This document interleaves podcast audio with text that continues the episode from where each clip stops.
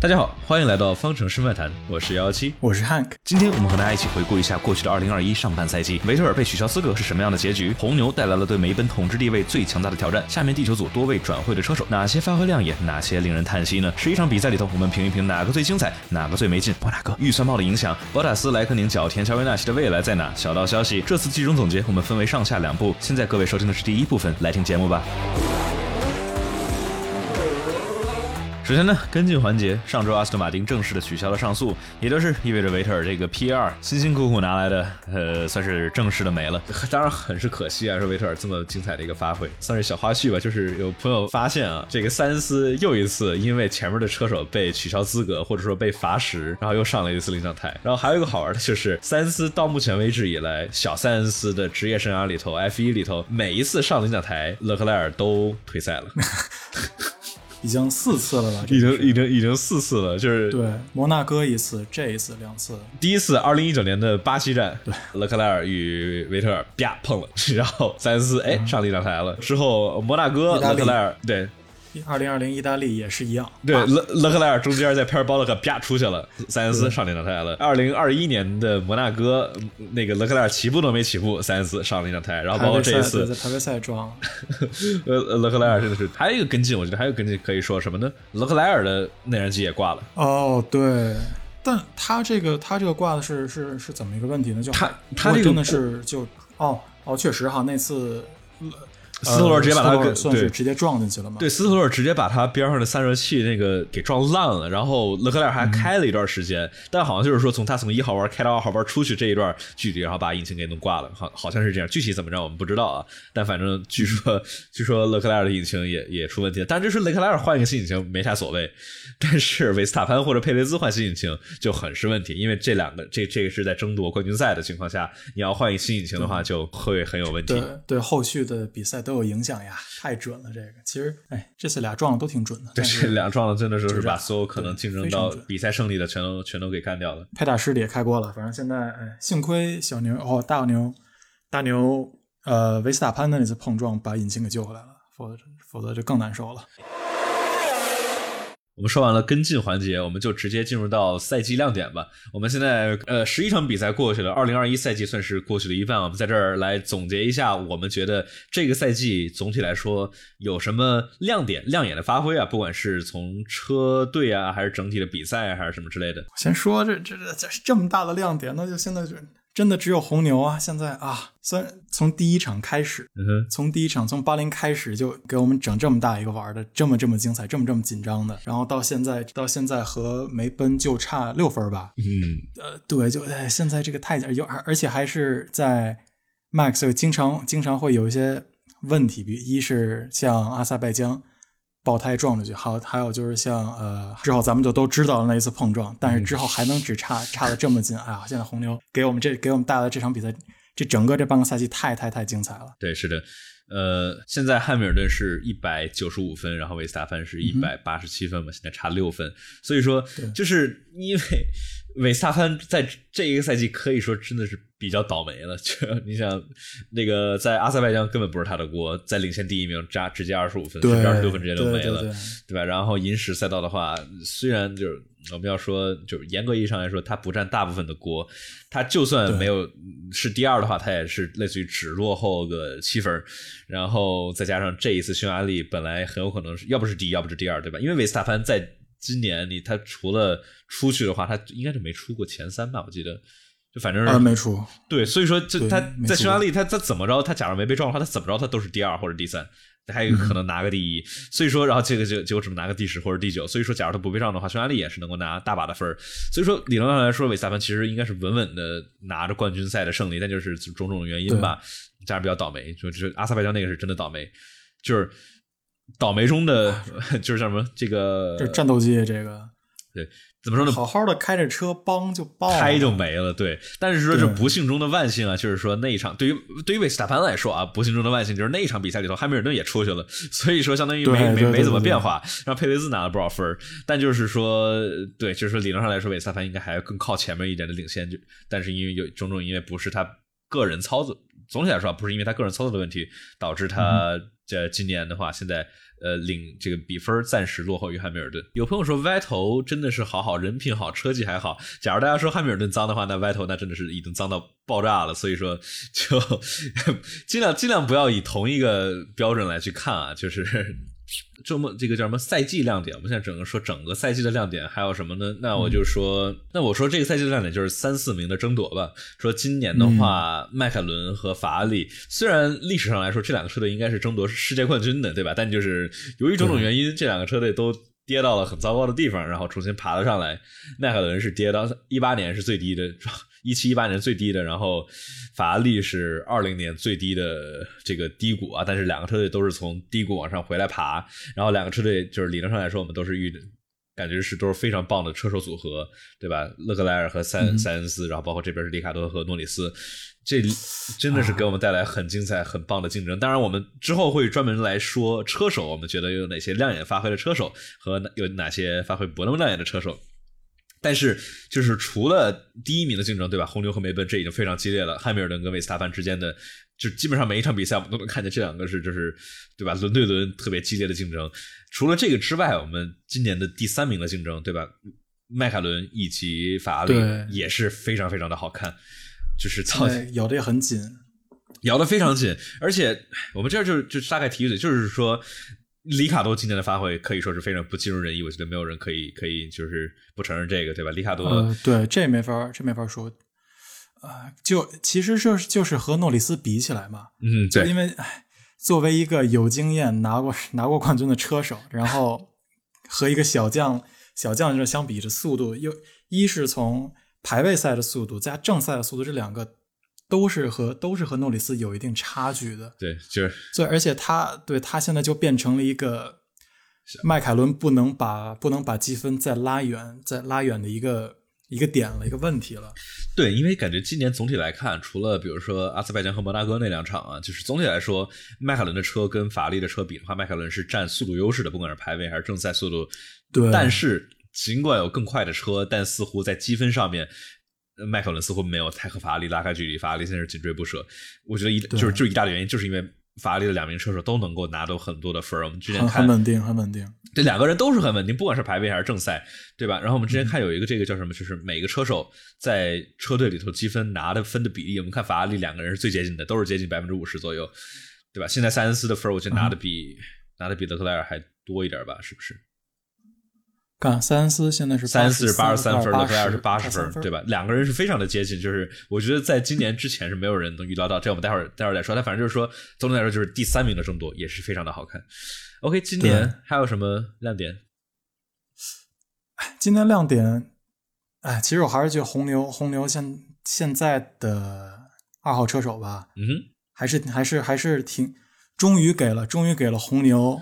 二打一或者二打二的机会，我觉得这点是对的，这点很好。佩雷斯，佩雷斯终于发挥了前面两项阿尔本和加斯利没有发挥到的一个作用，对，终于可以有这个更多的战术选择，像就像阿塞拜疆这场这种，还有法国站也是，法国法国站也是，佩雷斯真的是非常非常好的发挥出了他的作用。对，我我觉得真的是就是怎么说呢？我觉得佩雷斯的发挥吧，你要硬要说我们之后。我们老的替这个跟大家来来来铺垫我们之后的车手的环节，但我觉得很多朋友也是很感兴趣，就是说这些这些车手哪些发挥好，哪些发挥不好。但我总觉得我们之后想说的是，这个赛季发挥最亮眼的几位车手和发挥最低于我们预期的几位车手。但我觉得佩雷斯正好在中间，他既没有太超过我们的预期，但也不差，就是我觉得就是很完美的达到了红牛对于二号车手的要求，就是。排位速速度不比维斯塔潘差太多，当然这个他到底有没有达到还有点争议。但是总体来说，就是说在比赛的时候能够给维斯塔潘一号车手能够给红牛战术的选择，能够让梅喷需要考虑进了个站之后后面还得超一个辆红牛，对吧？因为之前的话，这个加斯利和阿尔本总是在落的老远，就让红牛一点战术选择都没有，只有一辆车打奔驰的两辆车。但是现在的话，至少红牛是。多了一个战术的选择。嗯，对的。有朋友说，如果如果我进 F 一，会选四十六作为我的车号。加油，加油，这位朋友。啊，致敬 Valentino Rossi。OK，对，确实是 Rossi 也是一个，哎，这这基本上神一样的人物了吧？或者就选六就行了，因为因为诺因为 Lando 也是 Val Valentino Rossi 的死粉，他已经选了个四，你选个嗯六的话就是双剑合一了，对吧？对一定要进迈凯伦，一定要进迈凯伦。对，要知道诺里斯的诺里斯的那个他的那些色儿，那个亮黄绿色，就是都是从 Rossi 这边来的。嗯，他他是从小是 Rossi 的 Rossi 的铁杆粉丝。呃，亮点亮点还有还有什么小亮点吗？我觉得亮点差不多了吧。现在硬硬确实差不多了，差不多差不多。嗯哼，成。那我们亮点说完了之后，我们就来说这个赛季有什么槽点呢？我们之前老是说，哎，这场比赛有什么槽点？我们这回把我们的这个呃视野放大一点，这整个赛季对吧？二零二一的上半年这十一场比赛里头，嗯整个赛季有什么槽点？嗯其实我还是 我反正就是赛季但不从赛车车队表现来说，其实还是啊，就想起阿塞拜疆的那个阿塞拜疆的安全车，我现在想说这个，这个可以算槽点吗？安安全车咋了？就是呃，Max 在那边哦哦哦，不出安全车哦，对对对对对对爆胎爆了这么久，在外面在外面待了这么久，然后赛会不给红旗子，这种那就是 FIA 的安全对 FIA 对对安全对安全没错，还是有一点有一点点不能说不重视，只是说反应会相对来说慢一点，但是这种就很危险了。对，维斯塔潘当时在阿塞拜疆撞车了之后，是过了一分三十几秒，还是一分多钟才出了红旗，都简直是不可以接受，太危险了。对，哦，那你你说到这个，我我正我就正好让我刚才都没想到，我正正好我想到两个点，什么呢？嗯一个是 Michael Massey 给出了一个解释，严格意义上这不是他的判，不是他做的决定，但是他给的解这个解释让人特别不信服。什么呢？当时阿塞拜疆维斯塔潘撞车了，双黄旗对吧？双黄旗按照这个规则里头的定义是什么呢？单黄旗是需要降低速度，因为前面有危险；双黄旗要大幅度降低速度，并且随时做好改变方向以及停车的准备。脚田油门松都不松就过去了，一堆人油门基本都没怎么松就过去了。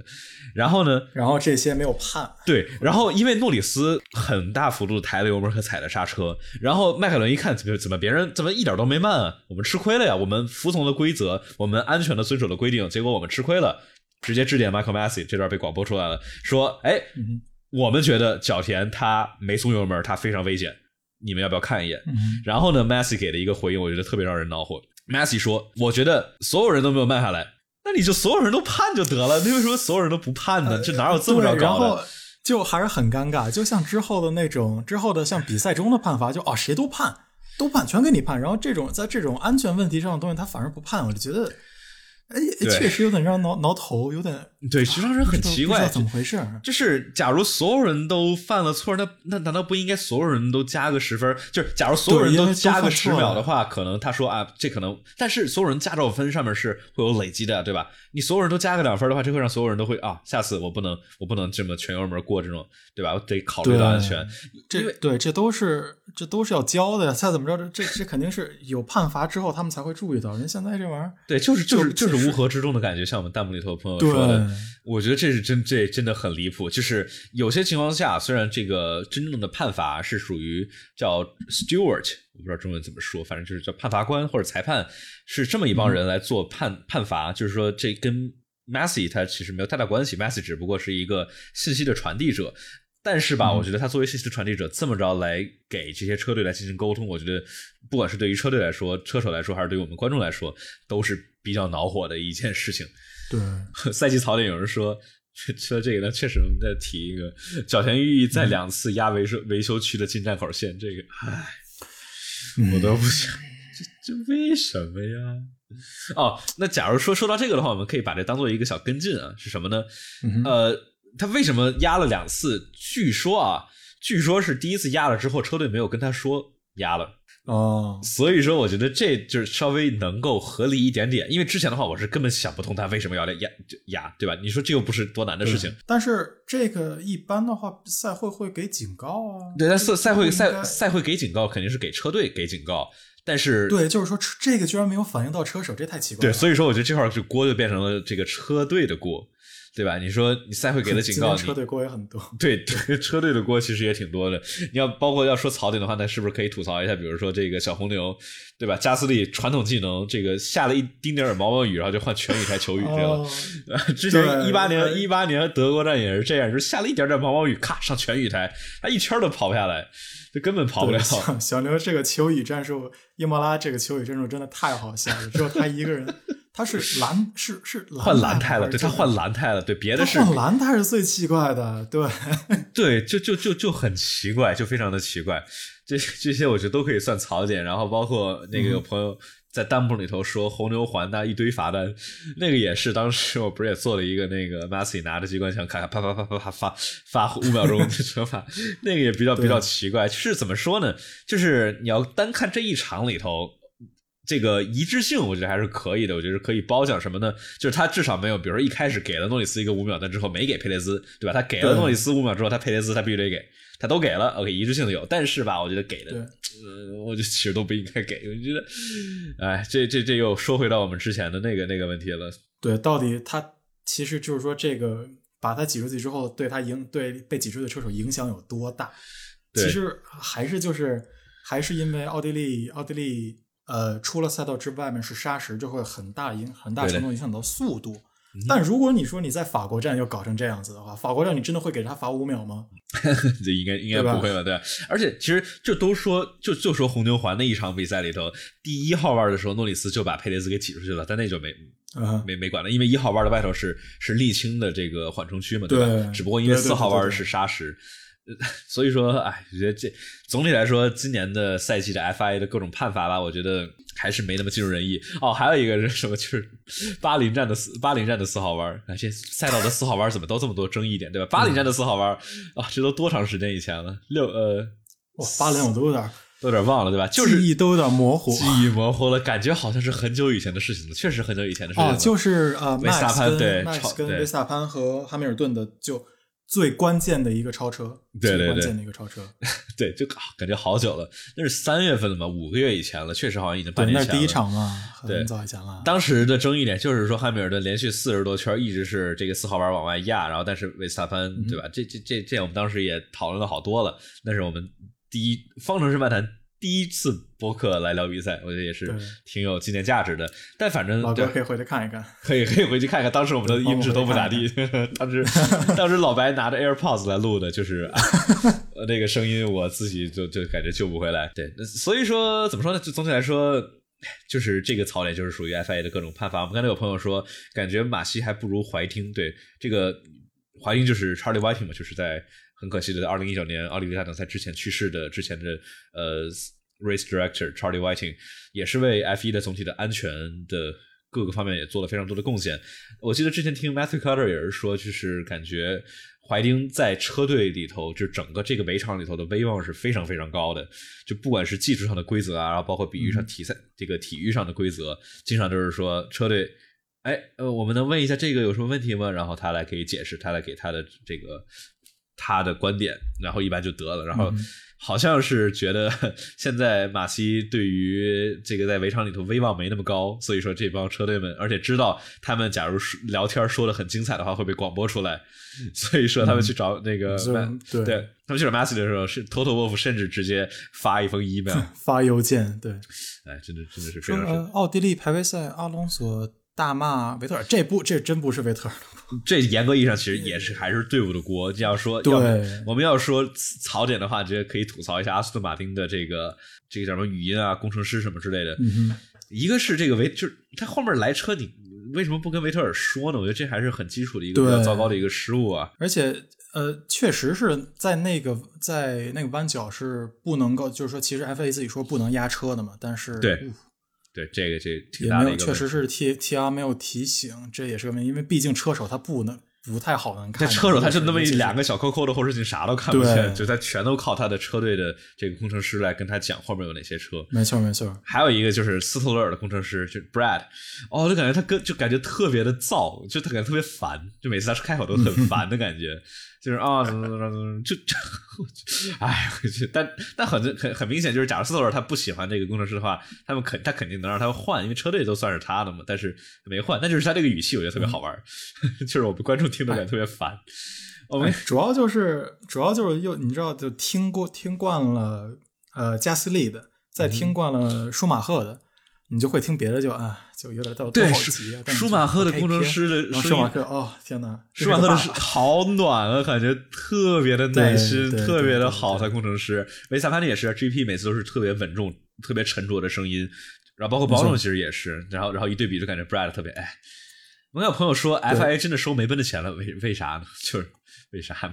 假如 FIA 真的收梅奔的钱，为啥今年要削地板呢？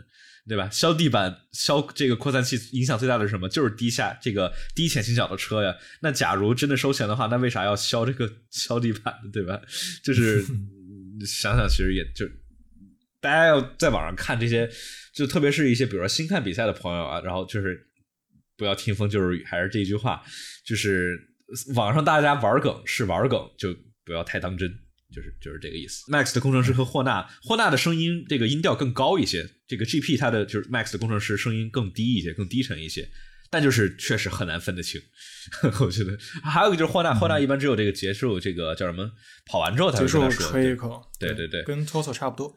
对，就是削地板是是给倍耐力减压，但是说它可以从别的地方来削，比如说削扩散器的长度，对吧？然后削别的东西。但是说削地板的话，这直接是去影响。就是 FIA 这边这么多技术人才，他肯定是知道，肯定是知道削地板的话会直接影响梅奔的，对吧？罗斯布朗带领的这这个团队还是还是还是很精的。就是在这种情况下，假如你就想嘛，还是反正法。假如 FIA 收收了梅奔的钱的话，那肯定不能在这个规则上面大幅度的去削减对于梅奔去去对梅奔造成影响。但是他这个很明显的这个赛季造成梅奔造成影响了，所以对吧？所以说你就玩梗是玩梗，大家不要真的当真，不要真的想着不要各种阴谋论啊什么之类的。嗯，呃，其实说回 Team Radio，好像突然又想吐槽，突然又想吐槽是谁？是就哎，巴林那场是呃不是巴林，阿塞拜疆的那场红旗之后的。红旗之后的呃是是我想我看一眼是谁的 Team Radio？我这上次当时咱们比赛的时候就吐槽了一次，让他 Stay out，Stay out of the track 啊，那个周芬达西吧，Team 都每次对周芬达西，我 这也是一个哇大槽点。这 Team Radio 这今天的各种车队 Team Radio 还有这种选决策都太奇怪了。哦，拉提菲是吧？哦，拉提菲，对对对。感谢感谢，太搞笑了！就是怎么会说让他不要待在呃赛道上，用这么一个说法呢？太好笑了！对，这这这这这太太神奇了！感谢我们弹幕里的朋友们，这个给我们来提醒啊，对，提的一个做一个纠正，对谢谢。假如我们说错什么东西，大家一定记得及时指出啊，因为我们我们经常会。满嘴跑火车，确 确实有，确实有点，现在有点时间有点长，有点模糊了。是对记忆记忆模糊，对，这这绝对是车队的锅，拉提菲对对没毛病。对 车队这种小战术，特别搞得有点，这都不是战术，这种奇奇怪怪的毛病太多了。嗯，对的。呃，槽槽点的话，我们要不那个下面那两个，我们放在车手车手。呃，对，放在车手里边说，放车手里边说。我们说的舒马赫，我们说的是小舒马赫，小舒马赫，大舒马赫现在不太好比赛。对，就是小舒马赫他的工程师，大家可以去听一听，就是他的工程师，就感觉是那种，就是这个是褒褒义的褒义的暖男，对吧？就是。对对对对对，就特就是特别的啊！你犯了点错啊，没有关系，没有关系，你下一次再尝试。我们你现在还好吗？啊，好就行。哎，加我们加油加油加油，很棒！就就是大家假如有有有有兴趣的话，一定记得去去听一听哈斯车队这个小舒马和他的工程师跟他的，就特别比如说跟斯托尔跟他工程师一对比，就非常非常明显，就非常好玩。呃，舒大舒马赫怎么样了？大舒马赫其实有有有有有有俩，其实就是他们他对他。反正就是咱们就是迈克尔舒马赫嘛，他现在应该是说是醒了，但是就他也比较想就躲开这些公众的呃公众的这种眼眼光吧，就是他不是很想对再暴露出来，所以现在就休息吧。对，还有 Ralph Ralph Schumacher 嘛，就是嗯，怎么说呢？就是这些信息全都是传闻，但是猜测猜测说是这个 Michael Schumacher 他。应该是没有太多能够对外界做出响应的能力，当然这全都是纯粹的猜测，大家也就是就当个当个传闻就得了。有，有人说德国人对他的读法应该是 Michael Schumacher，好像是这么读，我读的不太好，但是大概是。但你知道 Mihail 是一个特别特别那啥的，是一个特别特别波兰那种那边那种，他都是我像我的朋友 Michael 都是叫 Mihail。Mihail 对啊对，就应应该是读成能是对，可能是那边都是 Mihail。但就跟就跟维特尔嘛，维特尔的话就他就应该是读成 Sebastian Vettel，但是大家都读成 Vettel 了。那个。还有还有那个谁，Ricardo，其实那个是个意大利名嘛，其实应该读成 Ricciardo，Ricciardo 嘛，对吧？要读成七嘛？对，Ricciardo，但是他自他自己想怎么读就怎么读。对，我们来说到这个，说到这个名字，还有还有有之前有朋友提到，就是说现在法拉利其实有两个 Carlos，有两个 Charles，对，因为因为 Carlos 就是西班牙里头的 Charles，然后 Charles 就是算是法语里头的 Carlos，所以他们俩的名字其实都一样的，就是两个两个查尔斯。一个是查尔斯三三个，一个是查尔斯勒克莱尔，三个三个 Carlos，另外一个 Carlos 其实在迈凯伦，天天天天 Ricardo 的，天天 Ricardo Team Radio 中叫 Carlos，呃呃，Sorry，Darren，呃那个对对对，Sorry，Darren，然后之后呃 然后之后是让让然后让里卡多里卡多去斩，呃太逗了，对，然后对，其实还有一个 Carlos 在赛就是塞恩斯的老爸也是 Carlos，Carlos Sainz Senior，对。呃，Vito 那边是不是法拉利时期大部分、绝大部分的成员？我记得他的工程师好像跟他走了，但是其他的话，就是维特尔在法拉利是绝对没有像当时舒马赫在法拉利那样绝对的整个队伍的支持他，因为当时舒马赫从贝内贝呃贝奈顿被。Benetton 就是 Benetton，从从 Benetton 去法拉利之后是带了一批人嘛，带了一个小团队啊，包括 Ross Brown 啊，然后包括这个 Sean Todd 呀，这些人就是他们能够保持在法拉利这种高压政治环境下面能够保持互相的支持。然而维特尔的话就没能做到这些。然后很明显，在一七一八年的时候，这个当时法拉利的车队经理 Mercer r e b e n e t 是。他跟莱克宁是很好的朋友，就这么说吧。所以说，在一八年的时候，在冠军赛争夺的时候，其实维特尔之前也抱怨过嘛，他不仅要跟汉密尔顿斗，还得跟自己的队友斗。所以，就是就是怎么说呢？就是当时法拉利没太好意思让莱克宁去直接让道，直接车手换位。然后莱克宁说，然后莱克宁也比较直，哎，你到底要不要我换位？你说清楚，说明白。然后 车队那边就懵了。比较神奇。有朋友说，当我或者马牌之类的厂商会回归 F 一吗？暂时应该不会，暂时贝耐利还是呃这几年贝耐利。但是贝耐利的话，应该我到时候可以看一看，至少这几年是贝耐利。合约到对，看合约到什么时候？对，但未来的话还不一定。但是我怎么说呢？就是在 F 一造轮胎的话，费力不讨好，就是 你又得性能得很强，对吧？F 一这赛车非常快，同时你性能不能太强，太强了之后你跑了之后没有胎这个轮胎损耗，但是性能。你必须得在某一圈让它的性能突然往下掉，叫他们管这叫一个 cliff，对吧？就比如说软胎，那你只能跑十七圈，十七圈往后性能会大幅下降。对，就是突然一个剧烈的往下掉。所以说就是，哎，佩耐力这个活真的非常难，非常难搞。嗯，哎，零五年那个事儿是零五年那个事儿是当时谁是邓禄普还是米其林是吧？对米其呃。叫叫什么来着？米其林和 Bristol 嘛，Bristol 中文不知道是啥对对，Bristol 的胎没问题，米其林的胎应该是有问题。然后就是因为这个那个 Indianapolis 那个赛道，他们是之前用的叫 Diamond Ground，把那个赛道加了一个很深的纹路，所以说能够让在这个高速过一个侧倾的弯的时候，就那个弯应该是十几号弯来着，忘了啊。过那个弯的时候更像，对，更像是为了纳斯卡。赛车设计的那种赛道，对对，就当时 F 一还去那个那个 ind Indy 呢，所以说就是说这个再加上当时米其林在之前就是他这个重新重新铺路面之前呃之后是没有机会去测试轮胎的，导致就是类似于他们是低估了赛道的对轮胎的磨损能力。还有一个问题就是说那块高速弯之后没有任何的缓冲区，但是之前他们在练习赛的时候直接就撞墙，还就是对，反正影响非常大。对，出出了个大事儿，所以说基本都害怕了嘛，就不去了。对，所以说，所以说这个叫啥？不是不是送，就就只剩只剩六辆车了嘛。然后这就让我们就引到我们这个对吧？只有六辆车起跑，然后我们在上周刚刚看了只有一辆车起跑的奇观，也是非常有意思。就是，我觉得我们有生之年还能再看到这么好玩的。对，那么再说一个小跟进啊，就是是什么呢？就是这我之前忘了，就是当时他们讨他们讨论。这个起跑的流程，对吧？汉密尔顿他是在赛道上面唯一一个起跑，其他十十多辆车全都是在这个呃维修维修站里头。起跑的流程是在赛道上面起跑，也就是汉密尔顿他起跑了之后，通过了一条线之后，维修区亮绿灯，维修区的车走了。假如汉密尔顿起跑了之后，假如引擎熄火了，维修区的车好像出来了就那他可以就超过去了。不是，但维修区的车它不会亮绿灯，它就出不来了。哦，就是说如果如果过了线之后，它才能超。嗯，对，假如他没过线，他就车车车憋了，比如车撞，出不去，对他这维修车理论上就出不来了，就特别好玩。然后然后汉密尔顿就可以在赛道上面待四个小时，导致比赛超时，然后导致汉密尔顿直接赢了比赛。有没有这个可能？就特别的好玩，就是这好像是有个这个问题啊。假如汉密尔顿没能直接走了的话，就是这个技术上上的这个理论上啊，这个理论上好像确实挺好玩的。他们维修区里头，你这玩意儿让 让。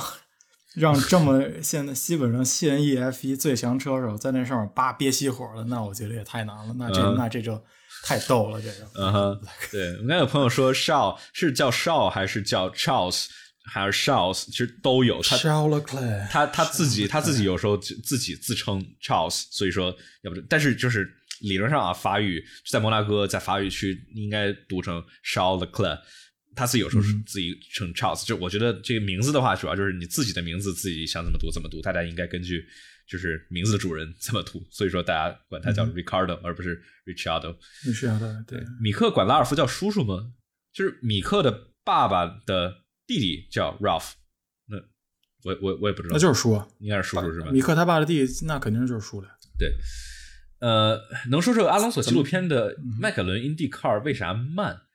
呃，我没看这个纪录片，我一直想看啊。但是，呃，IndyCar 赛车那肯定是没有 F1 快的。首先，IndyCar 它是德拉的这个所有的车都是底盘啊，什么气动效应都是一样的一个赛车，它肯定是比不过 F1 这种算是算是这种叫什么呃概念车嘛，对吧？就这些都是定制的，就每个车队都在一直研发的赛车，肯定是比不过的。然后，然后还就是说，头哥之后没有去跑 IndyCar，头哥的话。他最大的问题没跑没跑英迪赛车，就是因为他当时 GP Two Engine GP Two Engine 让本田伤透了心，然后本田一票否决了头哥在 GP Two 不是什么 GP Two，在 IndyCar 里头所有本田引擎供应的，比如说 Andretti 对吧？他当时很想去 Andretti，据称都就就马上就签了。本田说不行，我们不希望阿隆索开我们的车。呀，没了，机会就没了，老傲娇了，老傲娇了，对，就本田确实老傲娇怪，但确实是，你说你在本田的主场，你吐槽人家的隐形菜，是确实不大够意思。回一下抖音上面的弹幕啊，我们能就是我能看见 Hank，你你能看见抖音的发言吗？有我，没事，你先说，你先说。什么？就是就是呃，这个叫什么亮点？博塔斯总算要走，博塔斯走了算亮点吗？但是这样亮点算是我们能看见奔驰奔驰内斗了嘛，对吧？然后过两年新规会有保时捷或者奥迪吗？假如能的话肯定好，但是要有加入的话，应该也是二零二五年，就是明年肯定是不可能了。因为呃，怎么说呢？F 一的这个引擎吧，这又大又复杂又贵，就是新加入进来非常非常的麻烦。二零二五或者 V 四还是 V 六不一定，我我猜有可能还是 V 六，但也不一定啊，就有可能都有没有可能纯电的？啊，这应该应该不行，对，纯纯纯。纯电，纯电一是现在的话，嗯主要是能量，能量电池的能量密度不够，所以说，因为 F 一现在，因为 F 一的阻力非常大，就是因为因为动力很强，所以说它能够。产生很多各种各样的，你想这些前翼、这些尾翼、这些导流板，你大家看看这些导流板多复杂，那么多玩意儿全都会产生阻力的，对吧？它它主要目标是产生涡流和引导涡流，但是它不可避免的会产生非常多的阻力。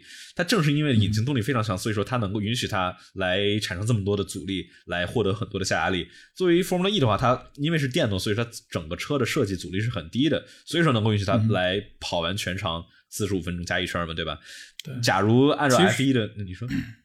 没有，我是说，其实二零二五这个在他们两在其因为就会有当时有一个会议嘛，就也是在讨论这个问题，到以后到底是会要一个高转速引擎，还是会变成这种更偏向于混动或者混动的这样。混动是肯定跑不了的，而且我觉得肯定是对，肯定是跑不了。对，就看引擎，他们最后是说会重。重于混动，或者说用别的其他的这种燃料，就比如说像，就说它那种 biofuel 什么之类的，对吧？对对对，那种生物燃料一类这些这些东西来做推进，呃，就对，就作为燃料嘛。所以说也不知道，就是说还得看嘛，因为之前那个引擎什么奥迪啊那边他们来讨论，据称这当然最后的结果我们不知道，但据称讨论进行的还算顺利，所以说。但但但但愿能够但愿能够不错啊！呃，要是能真的有高转的话，那就还是很好的这种高转。但大 V 八我觉得大 V 八肯定不行。对，这个对，就是有人有朋友问要是要四驱了是吗？这大家可以去参考之前我跟老白聊，当时当时汉克应该当时没来，当时我跟老白聊的一个一个博客，就是我们来我们俩来讨论，当时二零二五年会有什么可能的一些改变。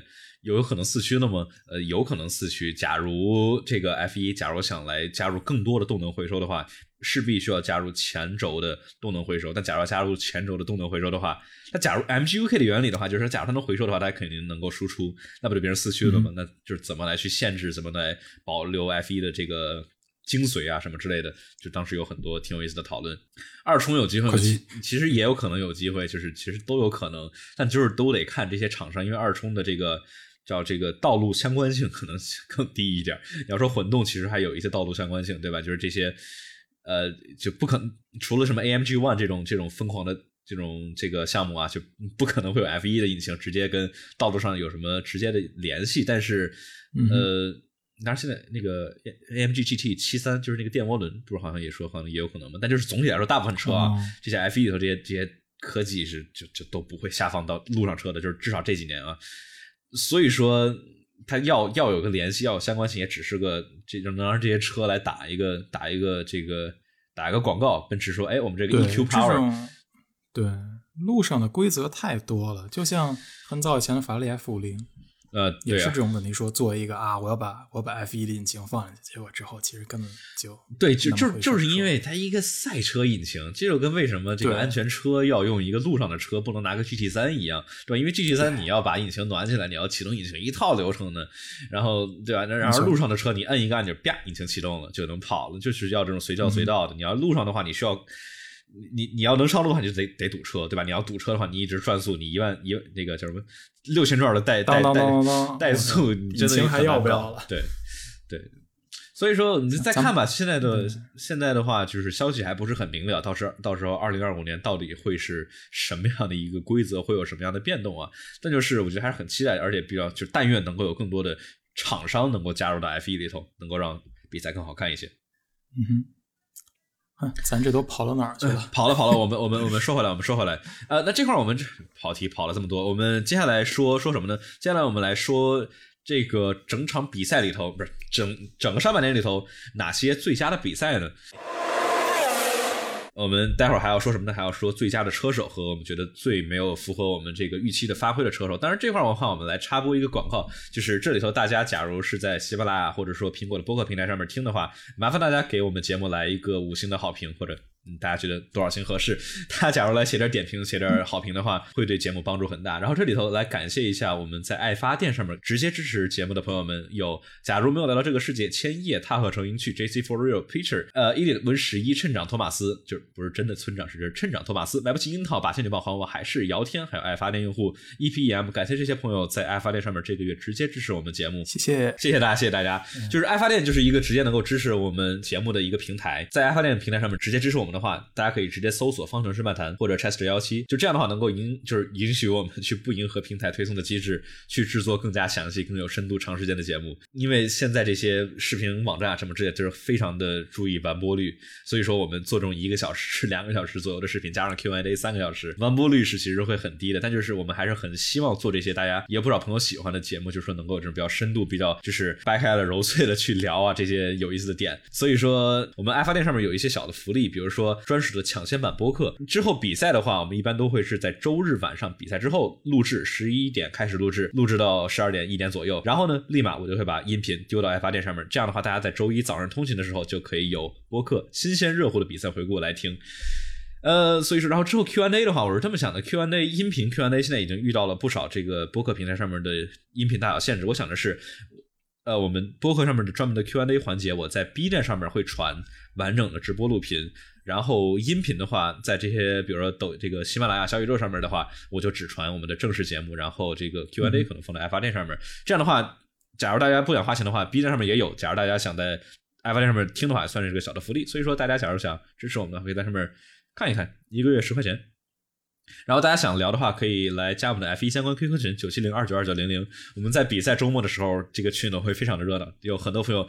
确实我们啊，现在对现在开始连麦连麦看比赛了，相当连麦看比赛很有意思，就大家大家假如不要很孤独，自己在家里头就不是吐槽啊，大家假如很孤独自己在一个人看比赛的话，觉得无聊的话，没有人聊天的话，大家可以来加我们的 QQ 群。我们在比赛的周末的时候，会有很多的人一起看比赛，在群里头聊天，会有连麦，大家可以就跟就像跟一帮朋友们一起看比赛，其实非常有意思。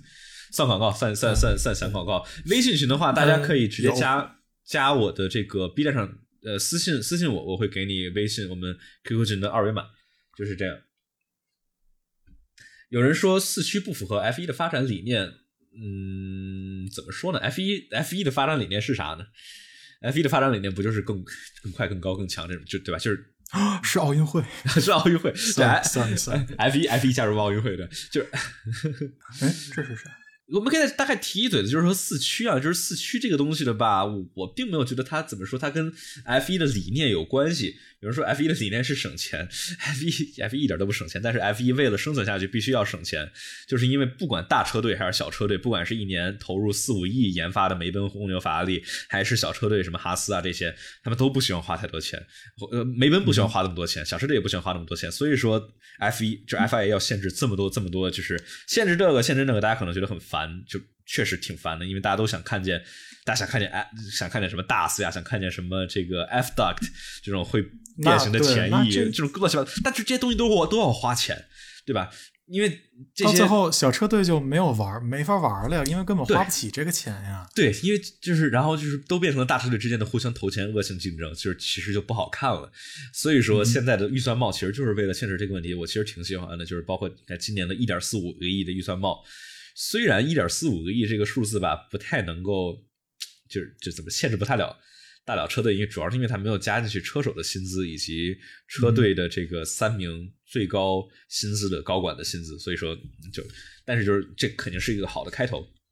这这硬超预算帽，肯定 FA 就直接给你这罚款降临啊！这玩意儿，这这种肯定是他既然给了你这么一个 cap 的话，他肯定是肯定之后的相对相对守则肯定也是很多的嘛。嗯，红牛下半年预算够用吗？这个啊，这还得再看吧，这个还得再看。UP 什么专业的？UP 什么专业的呃计算机？码我农啊？我是啥呀？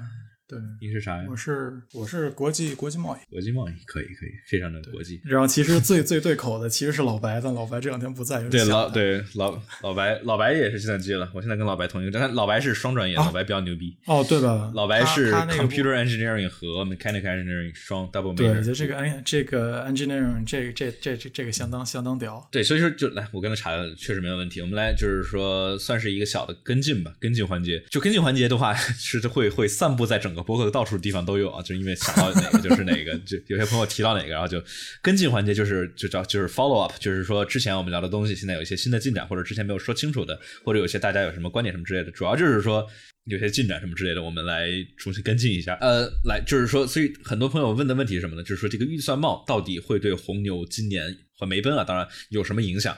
就是预算帽，我觉得就是很大的一个问题是什么呢？就是很多人搞不懂，我也搞不懂，我也没太搞懂，因为主要是因为没有一个官方的一一纸文件，对吧？不像是比如说 F 一二零二一的技术规则、体育规则，啪，大家直接下进来，七十多页的 PDF 自己看去，每一条都写的很清楚。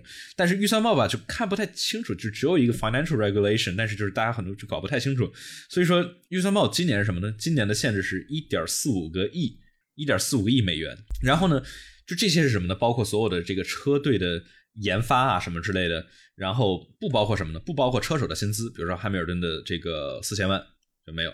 其实然后大头就大头就出去了。对，然后不包括，我记得是不包括差旅，然后不包括车队里头三位最高的主管的薪资，对吧？所以说这其实当时我记得在那个 Miss Apex 里头，他们找了 Matthew Carter，就是之前 Lotus 的 CEO，他当时跟他们分析了一波，说。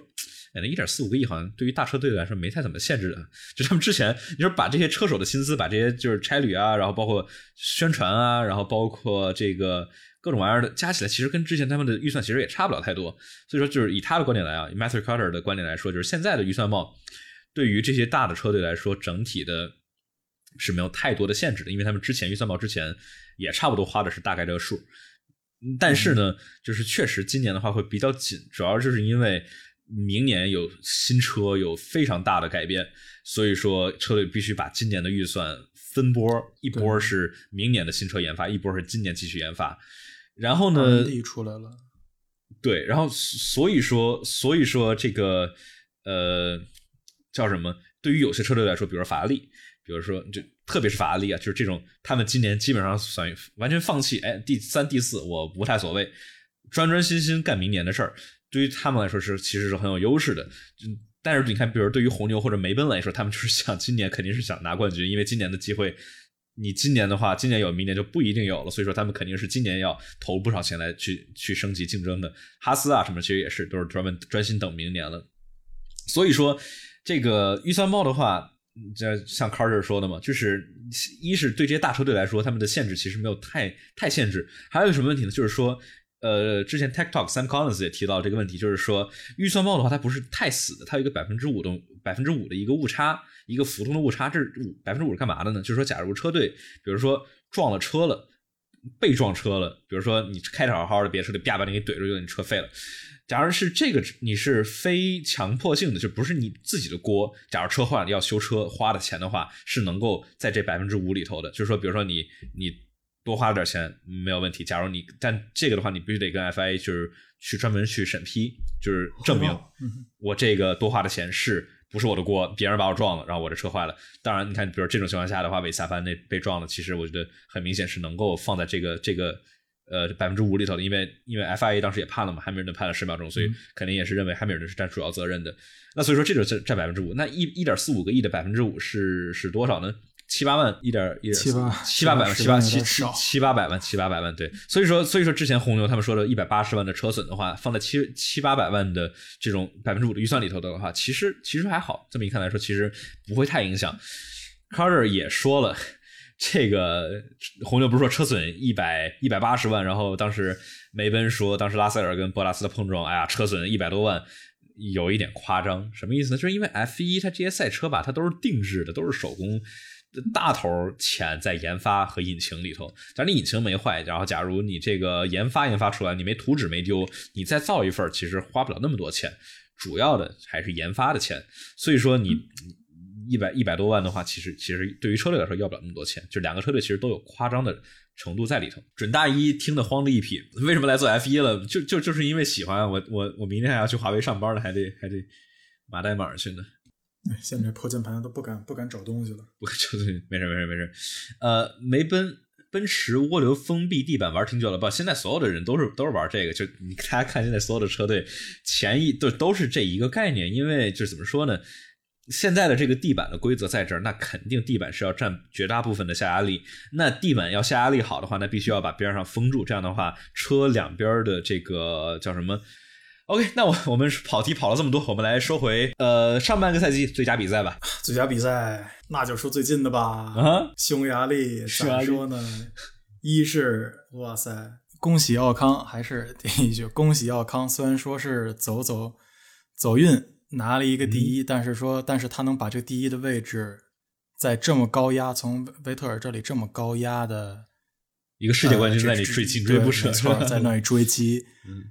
还能还能还能努还能努力的还能努力的拿到一个第一，其实相当不错。因为因为尤其奥康在前几场的话表现其实是也是没有让我们怎么看到，也不是很亮眼，甚至有几场还比较有几场还比较差。尤其是尤其是就刚当时刚宣布啊，我拿了他拿了五年合同之后，嗯哼，然后三年三年呃三年合同，sorry 三年合同之后，当时发挥就不是特别好。然后现在一次拿了个第一，然后。能做成这样不错了，真的不错了。然后，哎，我怎么一直在说然后？Anyway，第二个当然就是汉密尔顿和阿隆索，阿隆索的这这这场对决吧，真的很漂亮，很漂亮。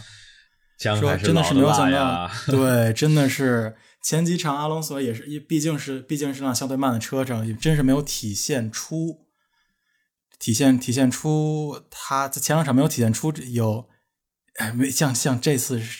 这次这样这么强的这种防守能力真的太好，太太太漂亮了，看太漂亮，激动人心啊！这场真的。对我匈牙利这个，而且奥康这是让四次世界冠军没事追的都没油了，对吧？都都防住了。呃，对我觉得匈牙利这场真的是非常非常的精彩。那我说一场，我就再说几场吧。我觉得就是今因为今年其实都太精彩了，我觉得最最亮眼的几场其实就是呃一个我觉得西班牙战是我觉得一是因为大家对他的期望很低，但是居然还特别的精彩。就是不管是就是赛道上其实也有也有不少的超越，比如说一二三四号弯这个来回连环的超越，还是最前面的维萨班汉密尔顿汉密尔顿进两次站，然后来对吧？一九年的匈牙利站重重现，非常好看，战术加上赛道上的这都都很好看。还有一个什么呢？法国站。就是今年特别好玩的，就是这两场大家都觉得，哦呀，肯定是巨无聊的比赛，居然都这么的精彩。对，法国站前面最开始四个人都有可能拿比赛的冠军，到最后的几圈我们才知道到底谁能赢，对吧？汉密尔顿到底能不能追得上维斯塔潘？到底这是剧角色反转，对吧？能不能保住台？博拉斯能不能够保住？然后维斯塔潘能不能够超得过去，对吧？对，特别的好。除了这个赛道。不好看之外，对这汉语当时说看的眼睛疼，觉得特别晕，但又又停不住的想看屏幕。但就是真的是确实是超乎我们大家预期的，我觉得确实是很大的，就是因为我们预期很低，所以说，所以说再加上它确实非常的精彩。有一说一，法国政府法国战我法没有比过。我法没有参加，我不知道我法在干啥，但是没有关系了。就跟二零一七年的新新加坡站对吧？就是哎，没有发生这场比赛取消了，肯定是这样的。这这这哎，法拉利那场是应该是还是车的问题，就它轮胎用的太快了。